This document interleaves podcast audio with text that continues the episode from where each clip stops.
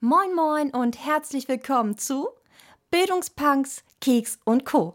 In diesem Podcast laden Ines und Jens Gäste aus dem Bildungsbereich ein, die ihre Herzensprojekte aus Schule, Uni und Lehreraus- und Fortbildung vorstellen. Viel Spaß! Also herzlich willkommen zu EduPunks, Keks und Co. Und wir begrüßen, also Jens und ich begrüßen Johanna Uhl Heute, äh, die ein ganz spannendes Thema äh, vorstellen möchte. Aber vielleicht erst noch mal zu Jens kurz. Hallo.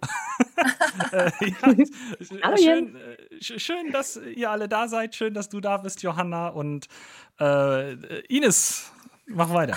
Okay, alles klar.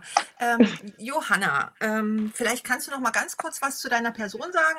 Vor allen Dingen vielleicht auch für die, die ähm, dich noch nicht so gut kennen und nicht so die üblichen Verdächtigen aus dem Twitter-Lehrerzimmer sind, ähm, wo du herkommst, was du unterrichtest und ähm, ja, äh, welche Schulform und so weiter, dass man einen kurzen Überblick dazu hat. Na klar, also erstmal ja, danke für die Begrüßung, danke für die Einladung auch. Hallo, liebe Zuhörer, schön, dass ihr auch da seid. Äh, ja, ich bin Johanna, ähm, ich bin eine Lehrerin für die Fächer Deutsch und Englisch aus Unterfranken in Bayern. Ich unterrichte in Schweinfurt an, an einem Gymnasium und ähm, dort auch, wie vorhin schon kurz äh, bevor es offiziell losging, gesagt, ähm, schon seit langem in Tablet-Klassen. Also wir haben Schuljahr 2014 damit angefangen, 2013, 14 und so ging da auch sozusagen meine ähm, ja, Leidenschaft los für das digitale Lehren und Lernen. Und ähm, die hat sich dann von der schulischen Praxis auch ziemlich schnell in die ja, wissenschaftliche Theorie so ein bisschen ausgeweitet. Ähm, und äh, gerade als Englischlehrerin, und ich glaube, das weiß auch jeder, äh, auch ohne Englischlehrer oder Lehrer zu sein, äh, das Englische spielt in den Medien und auch im alltäglichen Leben der Kids einfach auch eine große Rolle. Und mich hat immer interessiert, äh, wie, wie groß ist denn diese Rolle und ähm, wo treffen denn die Kids auf die englische Sprache, wenn sie digitale Medien nutzen. Und das habe ich dann ähm, im Bereich des informellen Lernens, also nicht das schulische Lernen, sondern im Bereich des informellen Lernens, so zu meinem wissenschaftlichen Steckenpferd gemacht. Und das habe ich dann auch in meiner langjährigen Promotion ähm, intensiv untersucht und ähm, die habe ich letztes Jahr abgeschlossen und habe äh, quasi meine Doktorarbeit über dieses Thema informelles äh, Englischlernen von Kindern und Jugendlichen mit mobilen Technologien geschrieben. Genau, und jetzt äh, bin ich quasi in einer Phase, wo ich versuche, das Ganze ähm, auch auf die Unterrichtsebene zu transferieren. Ähm, auch gleichzeitig äh, so ein bisschen in der Lehrerfortbildung, das ähm, auch ein bisschen stärker noch zu verbreiten. In der Lehrerfortbildung bin ich auch allgemein sehr leidenschaftlich tätig. Genau, ich glaube, das ist so ein kleiner Wusch durch meine Tätigkeiten. Das genau, damit wären wir im Prinzip schon so ein bisschen bei deinem Projekt äh, gelandet, aber äh, erstmal doch so, so ein kleines bisschen beim Einstieg bleibend. Äh, und dein Homeoffice, dein Videokonferenz-Setup, wie sieht das aus? Wie sehr sieht es danach aus? Ähm, ja, Was es wie, ist. Wie sehr entspricht es dir? Ja, ähm, ja, wie authentisch ist mein Videokonferenz-Setting? Ähm, ich trage Hosen, äh, ich trage Hosen oder Röcke oder Kleider oder wenigstens äh, eine Leggings. ja, ähm, tue mich eigentlich nicht generell schwer äh, oder generell tue ich mir schwer, nicht authentisch zu sein. Ähm, aber da wir ja bei Videokonferenzen so extrem ins Private reingehen, und da wohl die Authentizität am authentischsten ist, äh, gehört dazu auch, ja, dass, äh, dass man meine authentischen Arbeitsplätze vielleicht sieht. Ähm, denn die sind eigentlich nicht, ich habe ein Arbeitszimmer, ähm, aber das nutze ich eigentlich nur zur Ablage. Ich arbeite in der Küche, ich arbeite auf meinem Couchbüro und manchmal, wenn es ganz gemütlich ist, auch in meinem Bettbüro. ähm, ja, überall halt lieber als in meinem Arbeitszimmer. Und ja, vor allem in der Küche. Und deswegen ist mein Videokonferenz-Setting, je nachdem, ähm, äh, was es jetzt gerade ist, ob es eine Stunde ist mit meinen Schülerinnen und Schülern oder ob es eine Besprechung ist oder ein Webinar, wird es sehr flexibel gehandhabt. Ich habe einen kleinen Tisch und den kleinen Tisch, den schleppe ich dann zusammen mit einem kleinen Stuhl äh, durch meine Wohnung je nachdem eben, wie gesagt, äh, um wen es äh, gerade geht oder was, was der Zweck der Videokonferenz ist. Und dann stelle ich den Tisch dahin, je nachdem, wie seriös es sein soll, ist dann eine Bücherwand im Hintergrund oder es sind vielleicht lustige Collagen im Hintergrund oder ja, es ist immer authentisch, würde ich sagen, aber es ist schon flexibel authentisch gestaltet mein Setting. Also flexibel, authentisch ist ein schöner Begriff. Ich also, stelle mir ähm, gerade vor, wie du mit dem Bauchladen durch die Wohnung läufst, wo dein Notebook draufsteht. Ja, das habe ich mir tatsächlich auch schon überlegt, wäre auch ab und zu mal praktisch. Ich laufe nämlich auch gerne rum beim Arbeiten. Ähm, ja. Kennst du, kennst du schon diese, diese neuen Brillen? Also die gibt es nicht, noch, noch nicht zu kaufen, aber die Idee ist, du hast eine Brille und an der Brille ist an der Seite eine Kamera befestigt, die deine Gesichtsbewegung filmt. Und dann nehmen die ein Foto von dir und äh, animieren dieses Foto passend zu deinen Gesichtsbewegungen. Das heißt, es wird gar kein Videobild mehr übertragen, sondern nur noch die Information darüber, wie sich dein Gesicht bewegt. Und dann kannst du quasi nur noch mit der Brille durch die ganze Bude laufen und musst dir nie wieder Sorgen um deinen Hintergrund machen und die Bandbreite wird auch noch geschont, weil nur die Gesichtsbewegungsinformationen übertragen werden müssen und nicht das ganze Videobild. Wo kann ich bestellen? Ah, ich glaube, das dauert noch ein paar Jahre, aber ich schicke irgendwann mal den, den Link gerne zu dem YouTube-Video, wo man das sich angucken kann. Das, das ist total klasse, weil dann würde ich mir nämlich auch diesen Karton sparen, den ich noch auf meinen kleinen Tisch stelle, um meinen Laptop zu erhöhen. Ähm, ja, okay, genug mit den Geheimnissen. Aber es ist gut also, zu wissen, dass du eine Hose anhast oder ein Kleid ja. oder eine Leggings, irgendwas um genau. die Beine, damit dir nicht Mindestens. kalt wird. Aber ja. das mit dem kleinen Pappkarton, das hatte einer unserer Gäste im Vorfeld anders gelöst.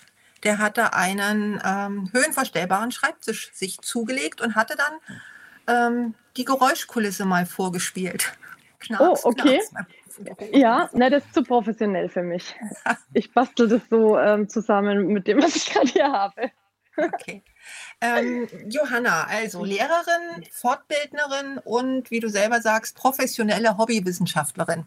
Ja. Ähm, so mit dem Febel also für Bildung ganz allgemein und für Fremdsprachenunterricht und informelles Lernen im Besonderen. Mhm. Wenn du ähm, einen Wunsch frei hättest und ähm, im Bildungssystem was verändern könntest, die Möglichkeit dazu hättest, was wäre das? Ähm, ja, da gibt es ganz, ganz viel. Äh, passend zu meinem Fable und zu meinem Steckenpferd und meinem Thema wäre es tatsächlich, ja, die außerschulische Lernwirklichkeit, also die informelle Lernwelt, ähm, tiefer zu durchdringen und zu verstehen und diese dann tatsächlich auch einfach in den formalen Kontext Schule ähm, zu integrieren, also wenigstens zu adaptieren. Also das heißt, wir schauen uns an, äh, wie ja eigentlich das, was Schule ja sein soll. Sie soll die Wirklichkeit äh, irgendwie abbilden und ähm, die Kids auch auf die Zukunft oder auch auf Gegenwart schon in dieser Wirklichkeit vorbereiten, ihnen Handlungskompetenzen vermitteln, mit denen sie da bestehen können. Deswegen ist es eigentlich ein total banaler Wunsch eigentlich, ähm, die Schule der Realität ein bisschen ähm, anpassen. Also heißt, das, was ich jetzt zum Beispiel mit, mit dem Englischen gemacht habe, zu schauen, wie lernen die Kids denn informell Englisch. Da habe ich natürlich auch über den Tellerrand die ganzen Grundlagen erstmal gelegt und geguckt, wie, wie lernen denn die Menschen überhaupt informell, wie, wie lernen und arbeiten wir in unserer Wirklichkeit mit den digitalen Technologien. Ähm, und habe dann natürlich auch festgestellt, dass es da ein Riesengap, da braucht es auch keine Forschung dazu, aber dass es da ein Riesengap gibt ne? Ähm, zwischen dem schulischen Lernen und dem ja, was in der informellen Lernwelt sozusagen passiert. Und das ist so ein bisschen auch einfach mein Bestreben, ähm, diesen, ja, diesen Gap zu verringern, indem man versucht, äh, informelle Lern- und Handlungspraktiken in den schulischen Kontext zu integrieren. Ich glaube auch nicht, dass das eigentlich so ein Riesenhexenwerk ist. Ähm, aber das wäre so, ja, mein banaler, aber auch sehr, sehr wichtiger Wunsch. Das ist ja auch so ein, so ein Buzzword, wenn man so möchte, ähm, sich der Lebenswelt der Lernenden anzunähern oder den mhm. Unterricht lebensweltnah zu gestalten. Und ganz oft hat man die, den Eindruck, dass es häufig gesagt wird, aber irgendwie konkrete Lösungsansätze fehlen, wie man das tatsächlich umsetzen kann. Und auf der einen Seite hast du total recht, es ist eigentlich eine super banale Geschichte. Natürlich sollten wir den Unterricht irgendwie so gestalten, dass er auch auf die Welt, in der die Schülerinnen und Schüler dann irgendwann mal leben müssen, auch vorbereitet. Und auf der anderen Seite scheint es in diesem System Schule immer so eine Kraft zu geben, die das in irgendeiner Art und Weise verhindern möchte. Und äh, es ist schwer zu greifen, an welchen Faktoren das tatsächlich liegt. Hm. Ja, diese Kraft, die das verhindern möchte, das ist einfach, denke ich, ja, ein wirklich starres und auf Jahrzehnten, äh, mal vorsichtig ausgedrückt, beruhendes Schulsystem mit, mit, mit Strukturen, die schwer aufzubrechen sind. Andererseits aber dann auch ja wieder, wie man sehen kann, doch einfacher aufzubrechen sind, als es eigentlich scheint. Es gibt ja Schulen, die, gehen diese Wege. Ähm, aber ich kann jetzt mal so von meinem gymnasialen bayerischen Umfeld sprechen. Also ich kann selbst eigentlich nur versuchen, meine 45 Minuten Stunden, die ich habe in der Woche irgendwie aufzubrechen von innen heraus ähm, wo sich vernetzte ähm, digitale Technologien natürlich auch super anbieten, weil ich dann meine 45 Minuten, die wir da im Klassenzimmer sitzen, wunderbar erweitern kann, ja, ähm, nach draußen und auch also zeitlich und räumlich, räumlich aufbrechen kann. Ähm, aber ich selbst hier als bayerische Lehrkraft am Gymnasium muss sagen, habe das Gefühl, ich habe ganz wenig Möglichkeiten, nur ähm, da wirklich was zu ändern im System. Ähm, es gibt Beispiele natürlich, die können das, die schaffen das, finde ich auch super mutig ähm, und, und ganz klasse, würde ich auch gern viel, viel mehr reinschnuppern. Aber ja, so wie einen auch das Schulsystem auf Trab hält, ähm, hat man auch echt ganz wenig Möglichkeiten außerhalb der ja, Alltagsbewältigung zum Teil ähm, da noch, noch weitere Schritte zu gehen. Ne?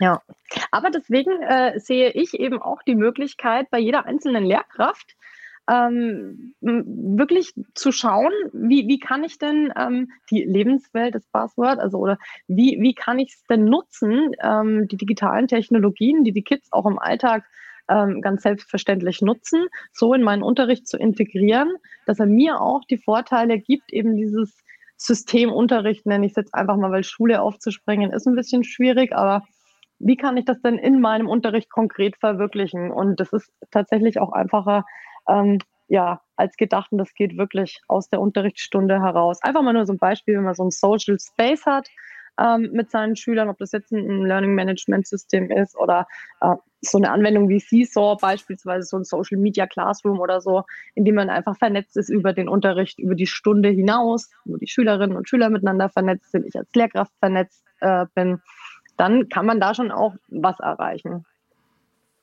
Da wären wir jetzt also mitten schon bei deinem, bei deinem Thema, bei deinem äh, Herzensprojekt, also dieses informelle Lernen mit mobilen Technologien und diese Lebenswelt der Schüler da besser mit in den Unterricht, in die Bildung, in die Schule zu integrieren. Ähm, wenn du ähm, jetzt nochmal vor deinem Unterricht, ähm, also wenn du da jetzt so drauf guckst, du hast jetzt die 45 Minuten schon genannt und die nicht unbedingt als, naja, förderlich, so habe ich das zumindest rausgehört, mhm. äh, bezeichnet. Ähm, was wären denn Rahmenbedingungen für, für dein ähm, Projekt, für dieses ähm, ja, informelle Lernen mit mobilen Technologien, speziell im Englischunterricht, damit das dann noch besser funktionieren könnte? Was würdest du dir für Rahmenbedingungen wünschen und mit welchen Rahmenbedingungen bist du konfrontiert? Ähm, also die, die Rahmenbedingungen, die ich mir wünsche, die, die schaffe ich mir schon zum Teil auch selber, aber eben in diesen Strukturen, die mir vorgegeben sind. Also ähm, wenn ich jetzt einfach mal von meinen Forschungsergebnissen ähm, ausgehe, da tue ich mal ganz kurz sagen, was, was so die Hauptbefunde waren. Ähm, also wie lernen die Kids informell Englisch bei der Nutzung mobiler Technologien? Einerseits habe ich ähm, geguckt, wie setzen sie denn unabhängig von der Schule ähm, die Technologien intentional ein, um zu lernen und andererseits aber auch, ähm, wo nutzen Sie den Medien völlig nicht, ein, ein, ein Lernen nicht intendierend, wo nutzen Sie die Medien und treffen da auf die englische Sprache, also streamen Sie ähm, englische Serien oder zocken Sie auf Englisch, vielleicht sogar Multiplayer-Games miteinander ähm, und wie lernen Sie da Englisch? Wenn ich mir das anschaue und dann ähm, unterm Strich kommt quasi raus, die Kids arbeiten mit authentischen Medien. Ne? Das ist der erste Punkt. Ähm, authentische Medien, selbst wenn sie Hörverstehen üben oder Leseverstehen üben für die Schule, also nicht im direkten Zusammenhang, aber um ihre Skills einfach wirklich auch intentional zu verbessern, nutzen sie authentische Medien. Also muss ich schauen in der Schule, wie kann ich authentische Medien, authentische englischsprachige Medien in dem Fall, in meinen Unterricht integrieren. Ähm, erster Punkt. Dann stelle ich natürlich fest, authentische englischsprachige Medien sind natürlich nicht für alle Schülerinnen und Schüler gleichermaßen geeignet, weil sie ja auf einem ähm, bestimmten Kompetenzniveau auch sind, das vielleicht nicht alle Schüler natürlich, natürlich sehr wahrscheinlich nicht haben. Aber wie kann ich dann trotzdem die authentischen Medien integrieren?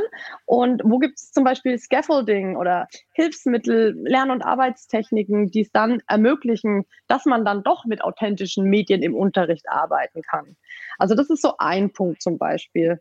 Ein anderer Punkt, wenn Schülerinnen und Schüler vernetzt miteinander ähm, sind über soziale Netzwerke beispielsweise und sich auch englischsprachige Inhalte teilen miteinander und sich darüber ähm, damit auseinandersetzen. Viel rezeptiv in dem Fall, ne? weil sie kommunizieren jetzt nicht unbedingt mit ihren Freunden in der Fremdsprache Englisch in ihren sozialen Medien. Ähm, aber dann wäre wieder ein Punkt, ja, wie kann ich diese Interaktion und Kommunikation auch in, in vernetzten äh, Medien anregen? Ja, wie, wie kann ich das dann simulieren vielleicht? Ja, ähm, also das ist dann ein bisschen weniger authentisch, aber es ist dann eine Adaption. Und das sind dann so Ansatzpunkte, da schaue ich, wie kann ich das bei mir in meinem Unterricht integrieren. Ähm, das weiß ich aber auch, dass das nicht für alle gleichermaßen ähm, gelten kann. Ne? Ich habe mich gerade sehr an mich selbst erinnert gefühlt, ähm, weil ich viele Dinge, die du sagst, in, in meiner Jugend ähm, erlebt habe, weil ich, also ein Beispiel, ich bin äh, 12. Klasse, will gerade mein Abitur machen und äh, in der Klausur kommt meine die 10. Klasse war es sogar erst, also noch früher. Und dann kommt meine Englischlehrerin zu mir, die sich einerseits darüber wundert, dass ich relativ gute Noten in Englisch schreibe und andererseits auch äh, sagt, warum hast du denn so ein amerikanisches Englisch? Das mhm. ist doch mhm. überhaupt nicht das, was wir dir hier in der Schule beibringen. Ja. Und dann, wenn man darüber reflektiert, kommt man drauf, ich habe so einen Großteil meiner Jugend mit Musik verbracht, englische Musik, amerikanische Musik, Punkrock ist da ganz groß bei mir gewesen, viele amerikanische Bands. Und ich habe diese Musik gehört, ich habe mir die Vokabeln erlesen mit einem eigenen Wörterbuch, auch alles online mit digitalen Medien geschaut.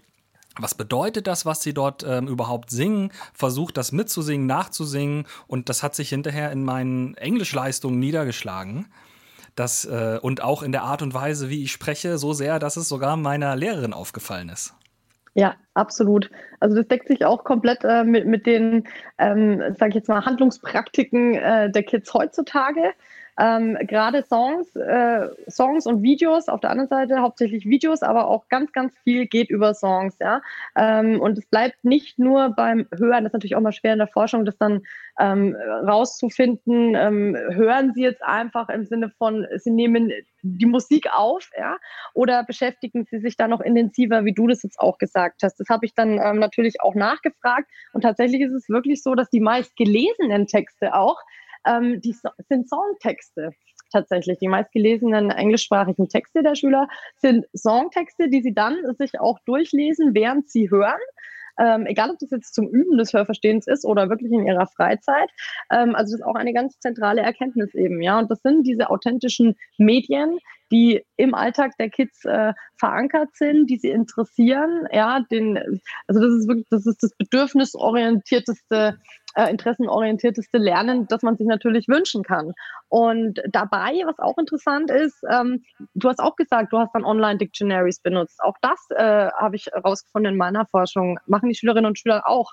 Also sie nutzen da ähm, bei Videos zum Beispiel auch den Untertitel. Ne? Setzen da ganz viel, könnte man schon echt als ja, Lernen- und Arbeitstechniken abstempeln, wenn man möchte. Ähm, also sie nutzen da ganz viele Hilfsmittel, um auch weiter sich mit der englischen Sprache auseinanderzusetzen und, und Verstehensstrategien anzuwenden, die dann auch nachhaltig zu ihrem äh, Lernerfolg beitragen.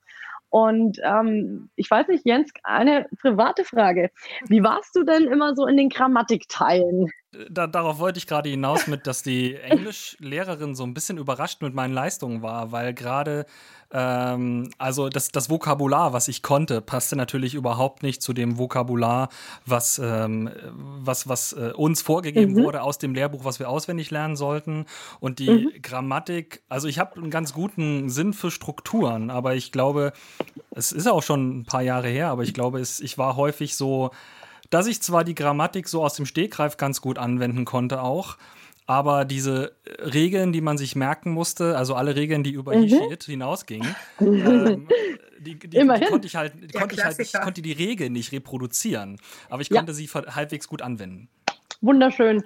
Du hast eine Definition gerade gegeben eigentlich von implizitem Wissen und Können. Ja, das was du beschreibst, wenn du sagst, du hast einen Sinn für Strukturen oder dass du konntest immer aus dem Stegreif das gut heraus. Ja, dieses Sprachgefühl ähm, benutzen ähm, Schülerinnen und Schüler auch oder ja wir alle, um zu beschreiben, was wir meinen, ähm, wenn wir über implizites Wissen und Können sprechen. Und genau das ist es auch. Ähm, das habe ich dann noch in, in wirklich also intensiven Gruppendiskussionen mit den Schülerinnen und Schülern ähm, behandelt, diese schwierige Frage, wie bewusst ist euch denn das Lernen oder was kommt denn da überhaupt für, ein bisschen, für eine Art von Wissen raus? Regelwissen, wie du es angesprochen hast, ja, dieses grammatische Wissen, das ist explizites Wissen, das ist der, ja, das ist Schule. Ne? Das ist also ganz viel ja, Fremdsprachen lernen, ja, im, auch im schulischen Kontext. Fremdspracherwerb ist eher das, was du beschrieben hast, wenn du sagst, das hast du mitgenommen. Und ähm, äh, Fremdsprachtheorie besagt auch, ne, man, man bekommt erstmal ganz, ganz viel Input, bevor man dann selbst auch den Output automatisch produzieren kann. Und ja, das ist schön, das ist genau das. Und ich stelle es auch fest.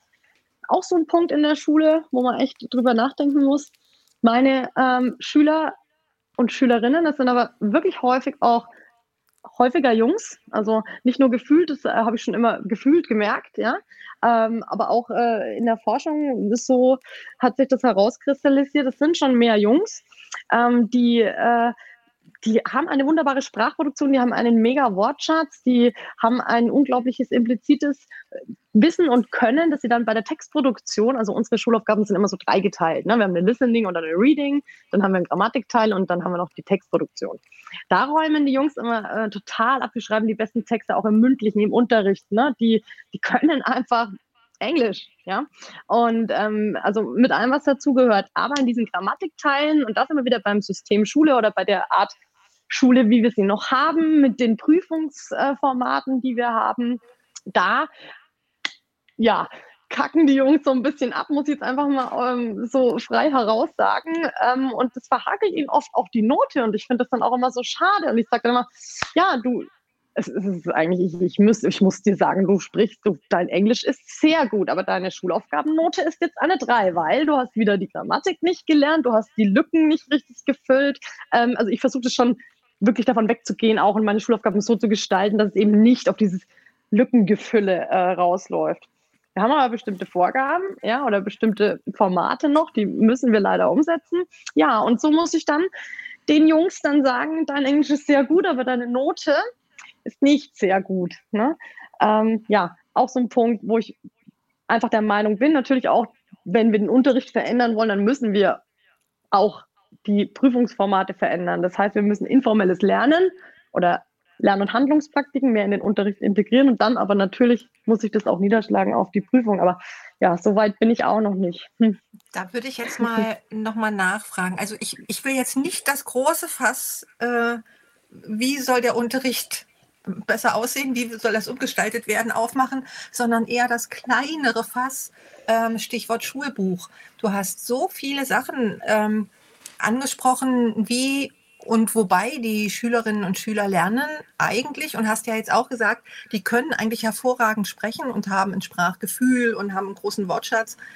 Ähm, Viele, ja. Wie, wie ist dein Verhältnis denn zu dem noch alten, gedruckten, äh, aus meiner Zeit noch ähm, ja, sehr äh, alten Lehrbuch, also wo die Texte schon äh, gefühlt äh, ja, uralt waren mhm. und nichts mehr wirklich ähm, mit dem aktuellen Geschehen und mit den Themen zu tun hatten, die wirklich die SchülerInnen beschäftigt haben. Ja, also wenn es uralt ist, wirklich wenn die Texte und so weiter auch uralt sind, dann, dann wird es mir echt unangenehm, auch damit zu unterrichten. Ähm, aber ich habe ein sehr gutes Beispiel dafür. Mein ähm, Greenline läuft jetzt aus äh, mit unserem bayerischen ähm, G8. Und ähm, das benutze ich jetzt tatsächlich in meinen Tablet, seit der ersten Tablet-Klasse, die ich hatte, 2013. Da ging es noch einigermaßen, jetzt wird es langsam echt ein bisschen peinlich, vor allem die Units, die sich so ums Internet drehen oder so. Ähm, aber prinzipiell, was ich am Schulbuch sehr schätze, ist ähm, die Stütze, die es einem auch durch die ähm, strukturierte Progression vorgibt, die man ja auch irgendwo braucht beim Fremdsprachenlernen. Ähm, sie gibt äh, das Schulbuch, das Lehrbuch, das gibt einem auch Halt ja, in welcher Reihenfolge ungefähr, ja, also nicht jetzt A, B, nach, B kommt nach A, aber es gibt dann einfach diese Progression so ein bisschen ähm, auch sinnvoll vor, so ist es ja nicht. Ähm, aber was ich mache, ähm, schon von Anfang an, ich baue um das Schulbuch herum. Ich äh, ich habe ja meine, ähm, meine digitalen Medien und, und einigermaßen auch damals mir schon Skills angeeignet, um dann meine Unterrichtsmaterialien um das Schulbuch herumzubauen, sodass ich einerseits gewährleisten kann, dass für alle Schüler auch eine, ja auch für die Schülerinnen und Schüler eine gewisse Sicherheit, diese Struktur beibehalten wird, die Progression, dass wir einen bestimmten Pfad gemeinsam gehen. Und da gibt uns auch das Schulbuch und übrigens auch den Kolleginnen und Kollegen die ähm, bei denen natürlich der Teufel los wäre, wenn ich sage, ich habe jetzt eigentlich gar nichts mit dem Schulbuch äh, gelernt und Vokabel X und Vokabel Y haben die Schüler jetzt nicht gelernt. Also viele bauen ja dann darauf auch verlässlich auf oder brauchen das auch und kann ich auch verstehen. Ähm, habe dann den Grundstein immer genommen. Wenn der Text mir nicht gepasst hat, habe ich halt einen anderen draus gemacht oder habe mir was gesucht, habe den ersetzt und habe aber schon so ein bisschen die Grammatik, die dann in dem jeweiligen Lehrbuchtext vorgesehen war, mit aufgegriffen, habe dann ganz viel Aktivitäten auch drumherum gebaut. Ähm, also Aktivitäten, wo sich dann auch die Schüler wirklich aktiv und produktiv und auch ein bisschen explorativ und eben unter Einsatz unserer Tablets, die wir glücklicherweise hatten oder haben schon, ähm, wo die Schüler dann einfach vom Ausgangspunkt Schulbuch, als, als so eine Art Stütze das Ganze dann verlassen haben und mit mir dann ja das Web oder ja die digitalen Medien einfach auch mit eingesetzt haben, um, um da ein bisschen wegzukommen davon. Ich wünsche mir natürlich, äh, also ich, ich, ja, falls jemand zuhört, der irgendwie ein Entwickler ist und viel Geld hat, äh, wir könnten wir könnten auch echt mal ein richtig geiles, digitales, äh, flexibles Lehrwerk zusammen machen. Das wäre schon schön. Aber es gibt ja mittlerweile auch wirklich äh, viel, viel, viel, viel, viel im Web zu finden und auch tolle Apps, mit denen man den Unterricht da wunderbar ergänzen und bereichern kann. Und ja. Mein, mein Gedanke wäre ja jetzt, wenn ich mal an, an meinem Beispiel an, an, ansetze, weil ich selber bin ja immer das Maß der Dinge, wie man weiß, und die Aussagen, die irgendjemand über sich selber trifft, sind immer verallgemeinerbar, also widerspricht mir. Äh, wenn ich jetzt von mir ausgehe und ich habe da meine Interessen und bringe mir selber Englisch lernen bei und habe da meine eigentlich meine eigene kleine Parallelwelt zum Unterricht aufgebaut, wäre es dann nicht sinnvoller, wenn man dann stattdessen dort ansetzt? Und auf der anderen Seite, wenn ich ja ähm, lerne zu sprechen und lerne Englisch auch zu sprechen und sogar einen amerikanischen Akzent entwickle, weil ich eben viel singe oder rede ähm, und mich in dieser Richtung belese, ähm, dann würde ich mal als Sportlehrer kommen. Dort ist immer die Maxime, möglichst viel Bewegungszeit für den Sprachunterricht sagen, ja, möglichst mhm. viel sprechen ist doch sinnvoll. Und mhm. beim Buch hatte ich ganz oft in meinem Unterricht dann das Gefühl, dass wir unglaublich viel gelesen haben, aber dass das Sprechen immer super kurz kam. Und müsste man nicht, also ich weiß nicht, ich denke gerade so total abgefahren, fächerübergreifende Gruppen, wo sich Leute mit ähnlichen Interessen finden und nur in, ihre, äh, nur in Englisch sprechen dürfen und dann aber zu ihren Interessen sprechen und sich gegenseitig die, die Vokabeln weitergeben. Aber das hat ja mit dem Lehrbuch dann eigentlich überhaupt nichts mehr zu tun. Wo würdest du jetzt den Mittelweg finden? Mhm. Also das sind dann genau, also ich befürworte das total, ähm, wie du dir das vorstellst und denke auch, dass es auch möglich ist, ähm, viel, viel mehr aus dieser, ähm, aus den individuellen Welten auch zu integrieren, also von, von allen Schülerinnen und Schülern. Ich gebe jetzt mal nur ein, ein kurzes Beispiel. Ähm, ich habe jetzt zum Beispiel das Glück, gerade eine neunte Jahrgangsstufe zu haben, in der wir zwei Intensivierungsstunden haben, ähm, wo wir für eine mündliche Prüfung ähm, üben können, beziehungsweise ich habe das große Glück, überhaupt da eine mündliche Schulaufgabe machen zu können, ja. Und das ist natürlich genau das, wo du ansetzen kannst, weil es natürlich sehr, sehr wichtig ist, dass die Schüler viel mehr interagieren miteinander und kommunizieren, auch in der Fremdsprache. Ähm, auch natürlich lesen ist auch wichtig, aber vor allem auch hören und auch schauen. Also auch das Video ist ein, ein ganz, ganz wichtiges ähm, Tool und was ich oder oder Medium fürs Fremdsprachenlernen. Und was ich ähm, zum Beispiel ähm, gerne mache, ich mache, ich kreiere dann so Speaking Activities, die auch ähm, gekoppelt sind irgendwie so ein bisschen mit der Mediennutzung. Also zum Beispiel ähm, als Speaking-Anlass für eine, so eine Discussion ähm, habe ich auch mal auf Twitter irgendwann geteilt. Ähm, geht so What to Watch Next Ja, also welche Serie soll ich als nächstes schauen? Und die Situation ist dann, du, du hast jetzt, du schaust immer mit deinen Freunden, ihr schaut immer die gleiche Serie und jetzt seid ihr wieder durch und jetzt diskutiert ihr, was schaut ihr. Und dann ist quasi die Aufgabe, sucht euch Trailer raus auf Netflix oder wo auch immer und ähm, spielt euch die gegenseitig vor, stellt euch auch die Serien vor. Jeder eine, so ein Dreierteam oder auch im Pärchen, stellt euch die vor schaut die erst zusammen, sprecht darüber, diskutiert über die Serie, über, über den Inhalt, über ähm, die Story dahinter, über die Schauspieler, was auch immer. Und dann diskutiert ihr, wollt ihr diese Serie schauen oder nicht oder auf welche einigt ihr euch am Ende. Und das ist für mich so ein klassisches Beispiel. Das kann man natürlich auch nicht ständig und überall und zu allen Themen passend machen, aber so dieser Ansatz, den versuche ich zu verfolgen. Ähm, jetzt kann ich aber auch nicht in jeder äh, Klasse, ähm, in jeder Englischklasse, ich habe die normalerweise, habe ich sie dreistündig und in dreimal 45 Minuten bei relativ vollen Lehrplänen ähm, ist es natürlich eigentlich auch recht wenig Zeit.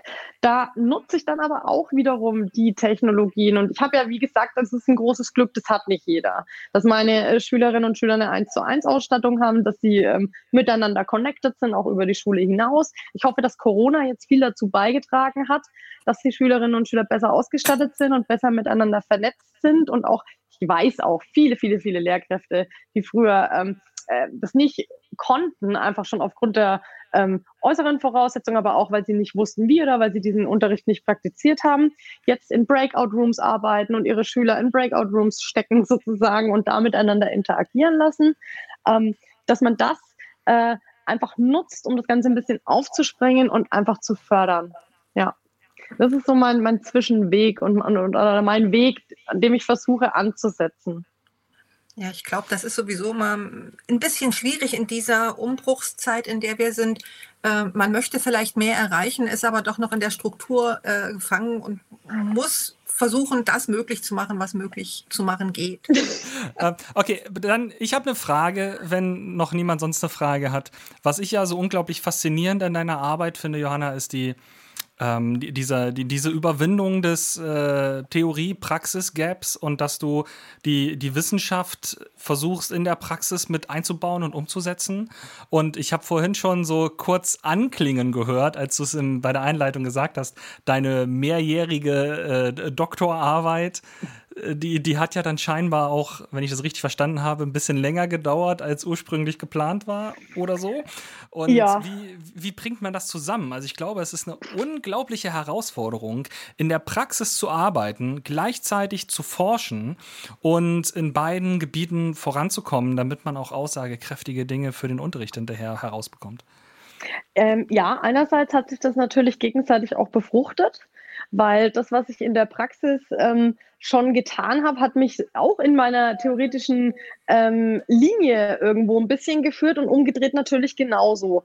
Ähm, also es, war ein ganz, ein ganz interessantes Verhältnis, aber je mehr ich natürlich in der Forschung weitergekommen bin und in den Erkenntnissen auch, wie kann Fremdsprachenlernen ähm, funktionieren unter oder auch Fremdsprachenerwerb ne? wenn man die Unterscheidung nochmal treffen will. Ähm, wie kann das funktionieren mit den digitalen Technologien, die mir ja in der Praxis zur Verfügung standen? Ähm, umso mehr hat das natürlich dann auch meinen Unterricht wieder beeinflusst. Und äh, ich habe aber auch andererseits Dinge im Unterricht getan, einfach weil ich sie geil fand oder weil sie ja Spaß gemacht haben und möglich waren, von denen aus ich dann wiederum theoretisch Wege ähm, gedacht habe, ähm, die sich dann auch wirklich auf wissenschaftlicher Basis als richtig erwiesen haben und total sinnvoll ähm, im unterrichtlichen Kontext. Andererseits hatte ich aber auch eine richtig schwere Phase, weil je mehr ich mich natürlich mit dem Ideal, nenne ich es jetzt mal nicht, aber mit Möglichkeiten des Lehrens und Lernens ähm, außerhalb der Schule beschäftigt habe und je mehr ich gemerkt habe, wie schwierig das dann doch ist, im Alltag umzusetzen, wobei ich die allergrößten Möglichkeiten hatte, also durch, durch meine Schulleitung, beste Schulleitung ever, ähm, ich konnte so viel ausprobieren, so viel tun. Ich konnte immer alles äh, machen. Also ich habe schon die idealen Voraussetzungen. Meine Schüler waren alle ausgestattet, mein Raum war super, ja. Ähm, aber selbst da bin ich so an Grenzen gestoßen und es war dann zum Teil auch ein bisschen frustrierend und, und, und dann wiederum auch sich wieder mit, mit solchen Dingen wie Prüfungen, Schulaufgaben, Old-Fashioned-Style, der weder den Schülern manchmal noch mir manchmal wirklich einleuchtet, warum wir das jetzt so tun müssen, weil wir es halt jetzt müssen. ähm, das war dann auch eine schwierige Phase, wo ich dann auch kurz überlegt habe, ähm, ich, ich glaube, ich muss mal raus äh, aus der Schule. Ich, ich kann diesen Gap selber kaum noch ertragen. Ähm, und da hat mich aber Corona gerettet tatsächlich. Also ich war kurz vor Corona, war ich wirklich ein bisschen schulfrustriert und dann, also man darf ja auch mal etwas Positives an dieser Corona-Zeit dann lassen. Da war ich dann so gebraucht und ähm, auch von meinen Schülerinnen und Schülern und wir konnten uns dann richtig austoben, weil alles musste ja online passieren und über die digitalen Medien. Wie gesagt, ich hatte wieder Glück, dass alle ausgestattet waren und wir schon vorher da geübt waren. Aber das hat mich dann so ein bisschen gehalten und mir wieder, ja, wieder den Drive gegeben, da auch wirklich weiterzumachen. Und ich hoffe auch wirklich, dass es jetzt ähm, ich glaube es auch, ich glaube auch wirklich dran, ähm, dass ich jetzt wirklich was tun kann auf dieser ähm, Basis. Also allein wenn ich meine Kolleginnen und Kollegen anschaue, unser Kollegium ist ganz, ganz klasse, wie die sich entwickelt haben und ähm, was da jetzt geht. Und ähm, also da lässt sich wirklich auch so eine, nicht nur eine Unterrichtskultur, sondern auch eine Schulkultur gerade in Entwicklung feststellen. Und, und das sieht man ja überall, wie sich das da entwickelt. Und vielleicht, wenn wir Glück haben, kommen wir ja auch wirklich dazu, die Strukturen so ein bisschen aufzubrechen. Wisst ihr, dass wir eigentlich angefangen haben mit informellem äh, Lernen, mit mobilen Technologien im Bereich mhm. Englisch und jetzt sind wir bei einer ganz großen Systemkritik gelandet am Ende. Ja, aber auch das ist ja auch, äh, was wir ja. ja auch tun auf Twitter oder, oder in unseren Netzwerken. Ja, wir lernen und arbeiten ja auch informell miteinander. Und die Power dessen, ja, die, die besteht aus uns, Men and Women Power. Ähm, aber wenn man das irgendwie mal ein bisschen instrumentalisieren könnte, ähm, in einen professionalisierten Rahmen, der ja auch eben dann die Unterstützung bekommt, die er, die er braucht, damit wir uns da auch wirklich entfalten können und es nicht noch vielleicht immer am, am, am Samstag, noch wenn wir eh schon halb tot sind, äh, dann weiter praktizieren. Das wäre doch also auch wieder, da, damit schließt sich der Kreis wunderbar, ähm, eine, ein Transfer von informellen Lern- und Handlungspraktiken in den formalen Kontext, der nur gewinnbringend sein könnte. Ähm, Jens, das war doch ein Schlusswort, oder?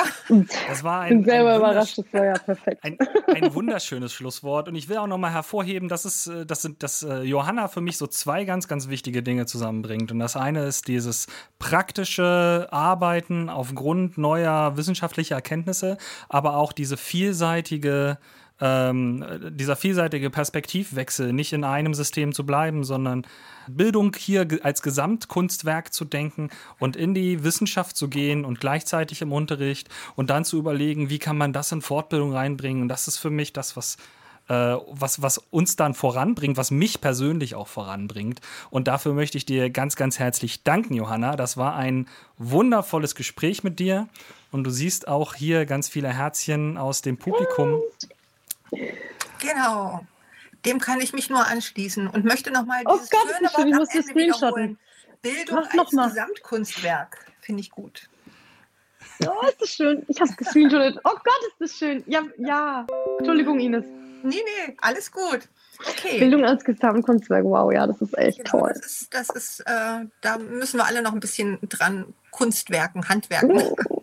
Ich danke euch auch tausend Male äh, für die Einladung, für dieses tolle Gespräch und ähm, auch für die Meldungen, Herbert. Danke. Ähm, wir bleiben alle in Kontakt weiterhin, genau. wie wir das schon tun auf Twitter und schauen, was man vielleicht noch für Synergien da draus ähm, freischalten kann. Genau, das denke ich auch. Und damit verabschieden mhm. wir uns bis, in, bis zur nächsten Woche. Das war ja jetzt der verschobene Talk von der letzten Woche, krankheitsbedingt. Und äh, wir sind dann nächste Woche wieder da. Jawohl. Bis nächste Woche. Okay, tschüss. Bis dann. Tschüss. tschüss. Und Dankeschön.